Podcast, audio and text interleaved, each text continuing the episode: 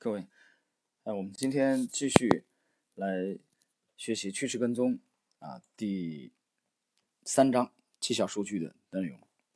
那今天我们是第十四集，呃，我们从这个市场的零和本性啊这一节开始，零和或零和交易可以说是本章最重要的概念。拉里·哈里斯是南加州大学。马歇尔商学院金融系的主任，现任证券交易委员首席经济学家。他指出了问题的症结所在：当收益和损失与市场平均值相关联时，交易就是一场零和博弈。在零和博弈中，仅当有人亏损时，才有人获利。另一种对零和概念的恰当解释，出现在拉里·哈里斯写的一本白皮书。零和博弈中的获利者和亏损者，交易利润起源、价格效率与市场流动性。哈里斯在谈话中告诉我们，他很惊讶有这么多来自海归交易者网站的人下载他的白皮书，或者收集关于书中所述问题的更多信息。简而言之，哈里斯考察了可以决定交易者胜负的因素。他的方法是将交易者按照不同类型进行分类，然后评估他们的交易风格。从而确定这些风格是否导致了获利或亏损。哈里斯的分析直截了当：获利者的利润只能来源于亏损者的损失。如果他们在交易中能获得额外利润，交易者会愿意承担亏损。最重要的额外利润是持有高风险证券得到的预期收益，其他的额外利润来自于对冲交易和赌博。功利主义交易者的存在是市场存在的前提，他们的交易损失为获利的交易者提供了资金。后者使价格具有效率，并实现其流动性。一些人完全不愿承认有获利者就有亏损者。生活并不是公平的，并非人人都能获利，但他们不能接受这样的观点。虽然他们想获利，但他们不愿接受因为自己胜利而别人必须损失的愧疚。这是一种肤浅却又相当普遍的想法。获利者与亏损者的区别在哪里？哈里斯说：“对于任何交易。”获利和亏损的机会或许是近乎一致的。然而，从长期来看，获利交易者之所以获利，是因为与亏损者相比，他们有一些持续的优势，使他们获利的几率略微大一些。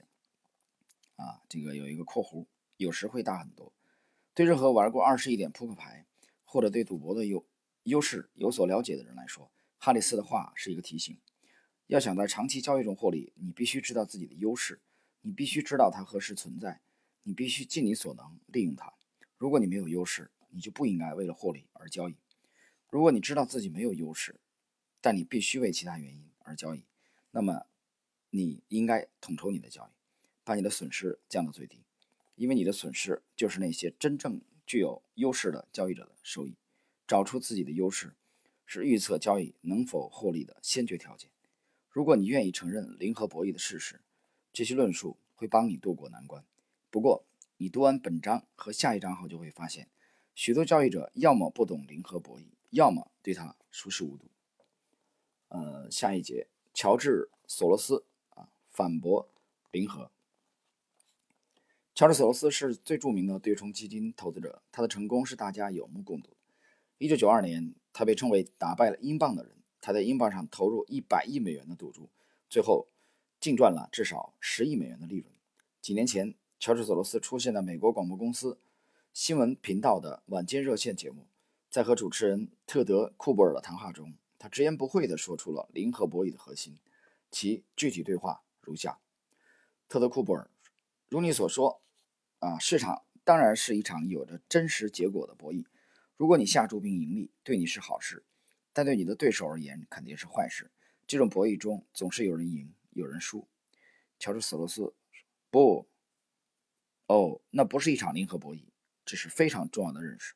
特德·库珀尔，就投资者而言，它不是零和博弈。但是打个比方，如果你在英镑上放空，那对英国经济是不利的。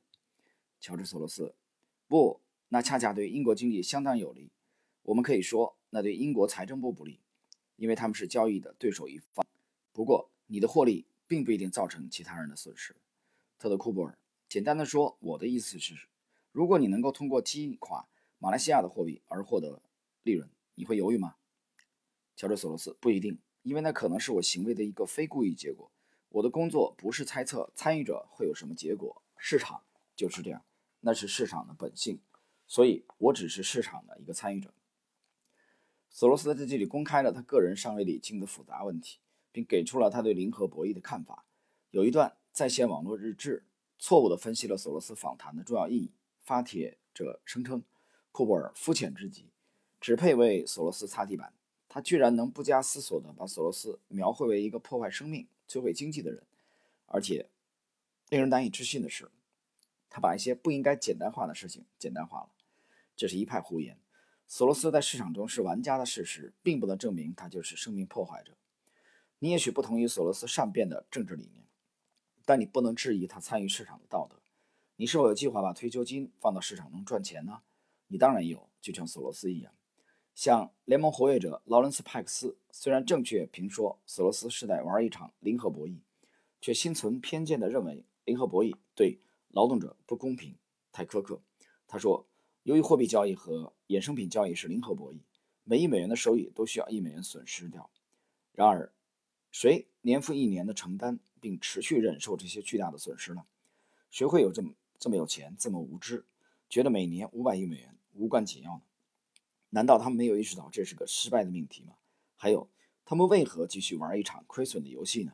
答案是，亏损者就是我们大家。而且，虽然我们既不富有也不愚蠢，但除了继续亏损之外，我们别无选择。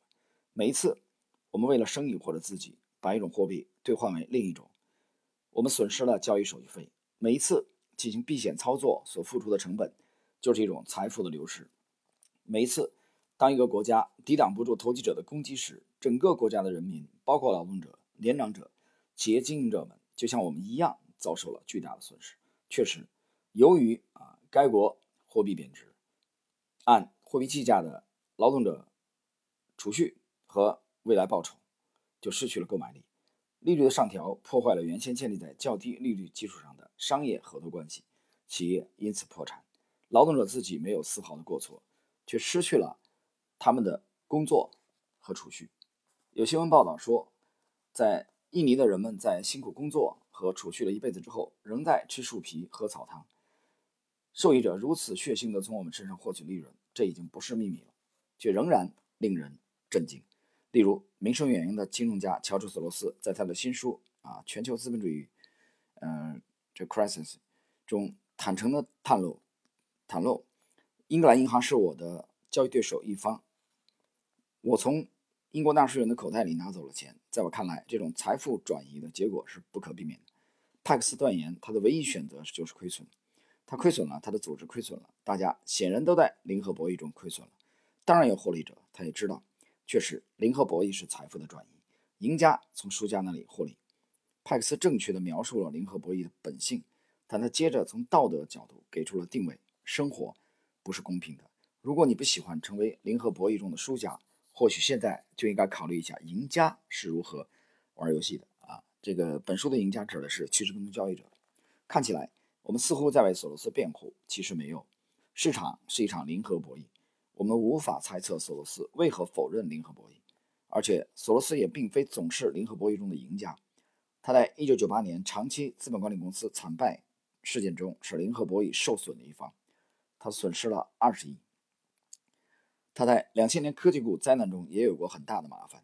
那一年，随着科技股表现不佳，加上欧元的上市，索罗斯基金管理公司的五家基金遭受了百分之二十的下滑，基金规模从一九九八年八月的顶峰两百二十亿缩减到了一百四十四亿，下跌了约三分之一。这些获利和亏损似乎让索罗斯付出了代价。他说：“也许我并不了解市场，或许音乐已经停止，可人们仍然在跳舞。”我渴望减少我的视线，呃，市场风险敞口更保守一些。我们会接受较低的回报，因为我们会削减风险预测。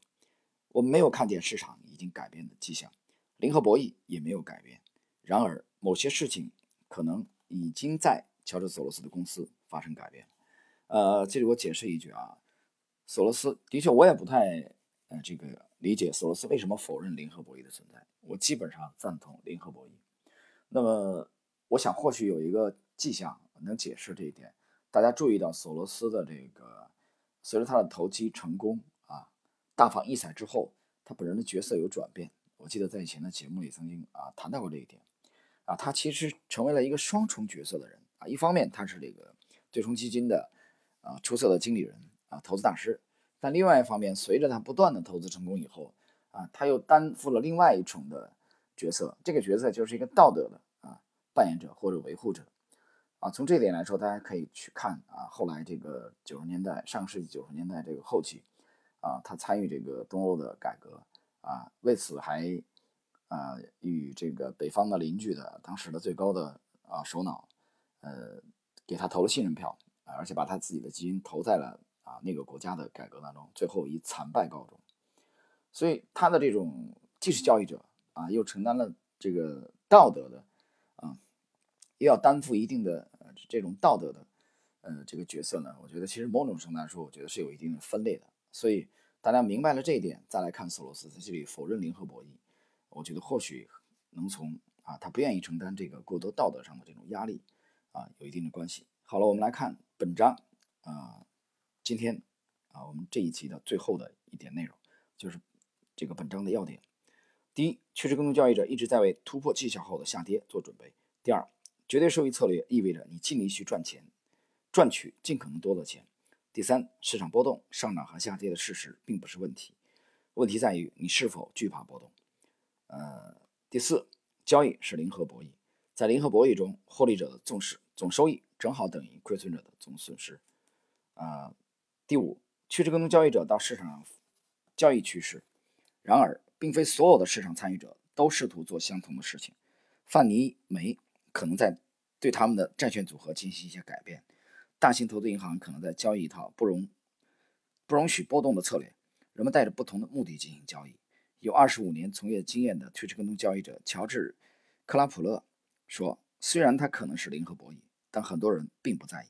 他们并非愚蠢，他也并非热衷投机，他们只是为了发完全不同的目的而利用这些市场而已。”好了，朋友们，今天呢，我们啊第十四集的内容结束了，对第十三章的。学习，那么从下一集第十五集开始，我们将进入本书的第四章。啊，第四章的内容呢，它介绍的是趋势跟踪的大事件。啊，这里边啊介绍了这个著名的全球的股市泡沫啊，包括这个 LTCM，呃，这个轰动全球的长期资本管理公司的这个崩塌啊，之前是华尔街梦之队，这个瞬间啊，这个短暂的时间啊，就已经从这个天堂跌到了地狱啊，包括九五年巴黎银行呃事件啊，尼克里森等等等等精彩的内容啊，我们在下一集开始跟大家一起来学习。好了，我们今天就到这里，谢谢。